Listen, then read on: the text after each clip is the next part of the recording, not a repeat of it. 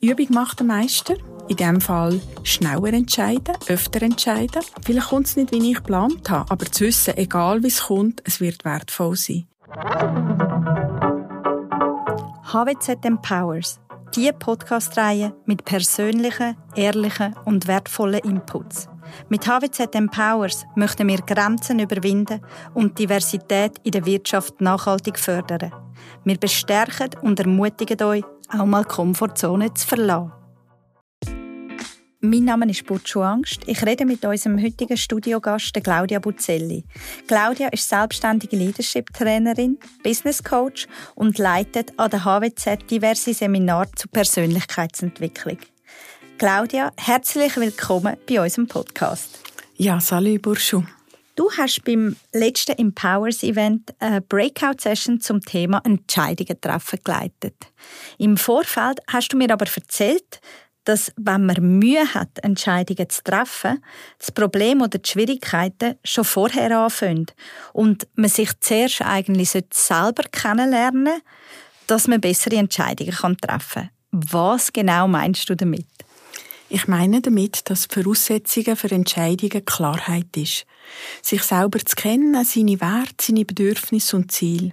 Das gibt Stabilität im Leben, eine Art wie ein Leuchtturm für die Orientierung, besonders in stürmischen Zeiten, wie wir sie heute haben, ist sehr hilfreich und es entscheidet massiv die Fähigkeit, Entscheidungen zu treffen. Wir haben es auch festgestellt bei der Planung von unseren Events. Es ist immer mehr gefragt worden oder gewünscht worden, dass wir mal das Thema Entscheidungen treffen könnten in der Breakout-Session abhandeln. Wieso ist das heutzutage so ein zentrales Thema und hat die heutige Gesellschaft grundsätzlich ein Problem damit, Entscheidungen zu treffen? Wir leben natürlich heute in einem sehr komplexen Umfeld. Und ich denke, Menschen merken, dass man mit einem einfachen Denken, also in Ursache-Wirkung, nicht mehr weiterkommt. Es ist sehr viel Angst da und Angst entsteht aus dem Gefühl, mit keiner Entscheidung richtig zu sein.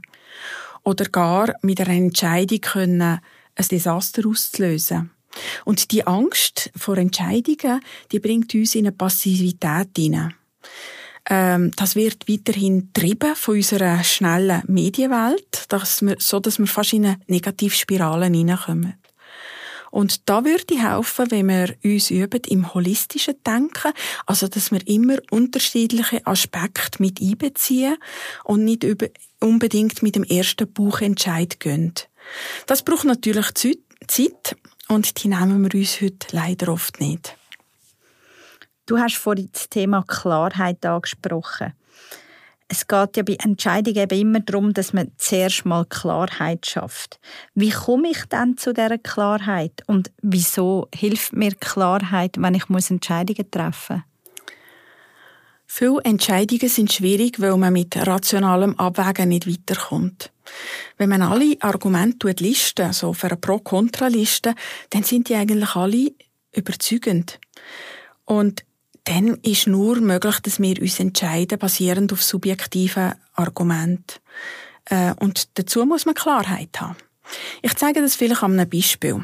Jemand hat zwei Jobangebote vorliegen. Das eine kommt von einem Grossunternehmen in der nächsten Grossstadt. Sie hat eine gute, moderne Firmenkultur und ich habe dort ausgezeichnete Entwicklungschancen. Das andere Angebot kommt von einem KMU in der Nähe von meinem Wohnort mit viel Verantwortung und großem Gestaltungsspielraum. Beide sind attraktiv. Nur wenn ich Klarheit über meine Werte, Bedürfnisse und Ziele habe, ist die Entscheidung leicht. Wenn ich zum Beispiel weiss, dass ich eine internationale Karriere anstrebe, bin ich wahrscheinlich im Grossunternehmen besser aufgehoben. Ist mir hingegen wichtig, einen neuen Arbeitsweg zu haben, weil ich Familie plane, bin ich wahrscheinlich mit dem KMU um die Ecke besser aufgehoben.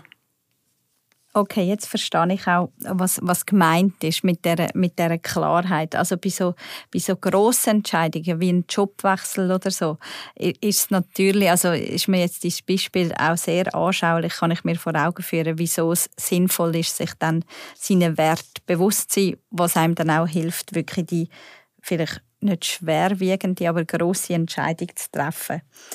Wir haben in der Breakout-Session auch von unterschiedlichen Entscheidungsarten geredet. Kannst du kurz erläutern, was es für Entscheidungsarten gibt und wann sich die eignen?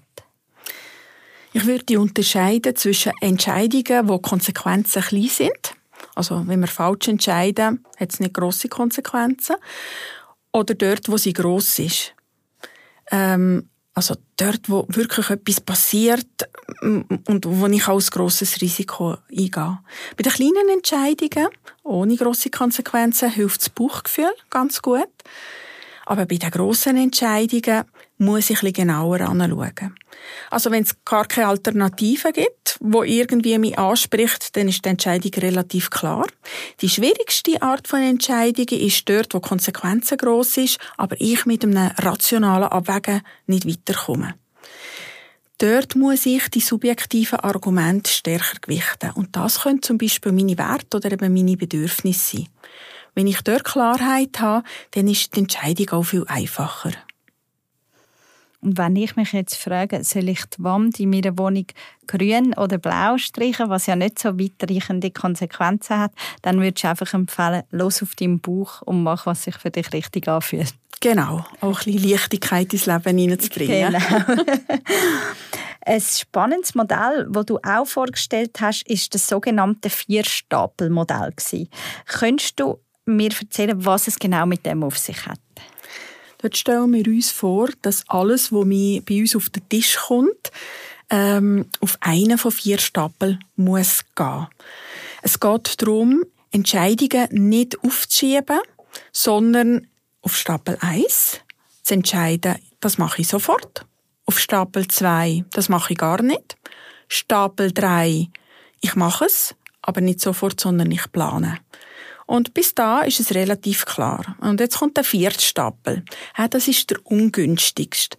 Das ist ein Stapel, der heißt, ja, vielleicht mal schauen, ich bin mir nicht sicher, ob und wenn. Die Wahl von dem vierten Stapel bindet sehr viel Energie. Es ist sozusagen der Bruder von der Aufschieberitis. Und das kostet uns natürlich viel Zeit. Und wir fallen in eine Passivität hinein und wir merken, das schwächt unsere Entschlossenheit. Und das bezahlen wir mit Lebenskraft. Von dem her, der vierte Stapel, vielleicht mal schauen, das ist der schlechteste Stapel. Den würde ich gar nicht wählen. Was hilft denn einem, wenn man merkt, okay, ich gehöre zu der Gruppe, wo irgendwie dazu tendiert, viele Sachen auf den vierten Stapel zu schieben? Da würde ich als erstes mal starten äh, bei der Einstellung.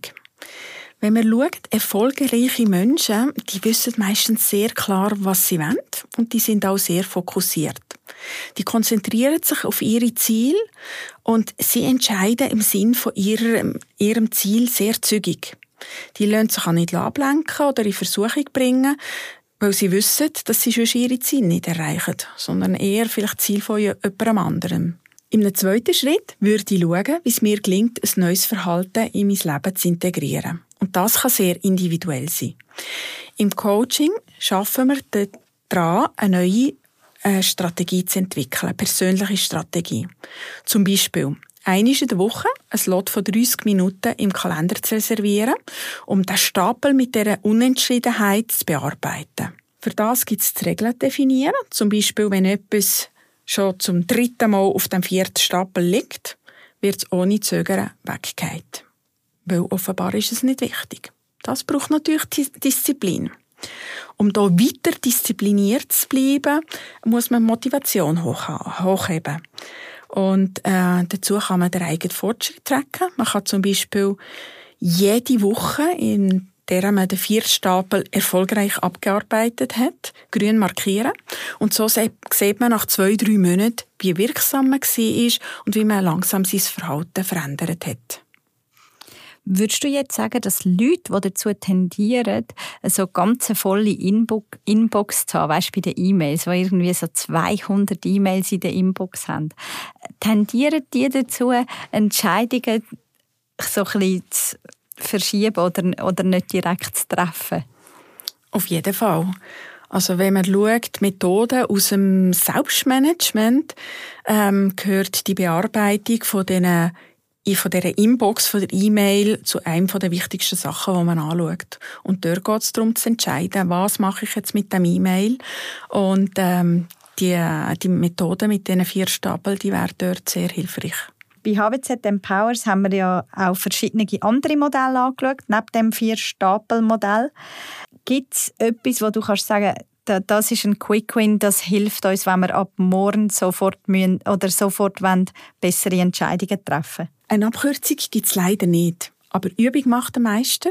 In diesem Fall schneller entscheiden, öfter entscheiden. Aber am nachhaltigsten ist es, an der eigenen Einstellung zu arbeiten. Also zum Beispiel bereit sein, ein Risiko einzugehen. Und vielleicht kommt es nicht, wie ich geplant habe, aber zu wissen, egal wie es kommt, es wird wertvoll sein. Das brauchen wir in der heutigen Welt. Also die Fehlerfreundlichkeit und Mut können zu entwickeln. Das ist ein schönes Schlusswort. Mut, wenn wir nämlich auch unseren Hörerinnen und Hörern mitgeben. Und das leitet mich über zu unseren Schlussfragen. Kurz und kompakt darfst du die mit einem Satz beantworten. Wen bewunderst du? Ähm, wir haben viele Menschen inspiriert, jeder für etwas anderes. Besonders beeindrucken mich charismatische Persönlichkeiten, die sehr gut kommunizieren können und andere Menschen für sich gewinnen. Zum Beispiel Barack Obama. Wer oder was wärst du gern einen Tag lang? Ich wäre gern einen ganzen Tag lang der Karl Lagerfeld gewesen. So kreativ zu sein und dann kraftvoll auf den Boden bringen, das hat mir sehr gefallen. Und welches ist die beste Entscheidung in deinem Leben gewesen? Das ist der berufliche Wechsel von der Finanzbranche in die Weiterbildungsbranche. Leider Sport, aber besser als nie. Und was bedeutet für dich Empowerment? Empowerment bedeutet, dass jemand sein volles Potenzial entwickeln kann. Stell dir vor, du bekommst als Kind einen Sack voller Geschenke und packst sie nie aus. Und ich finde, möglichst viele Menschen sollen all die Geschenke auspacken und ihre Stärken in unsere Welt bringen. Danke vielmals, Claudia, für die spannenden Ausführungen heute im Podcast und dass du da bist. Danke dir. Das ist der heutige Empowers Podcast.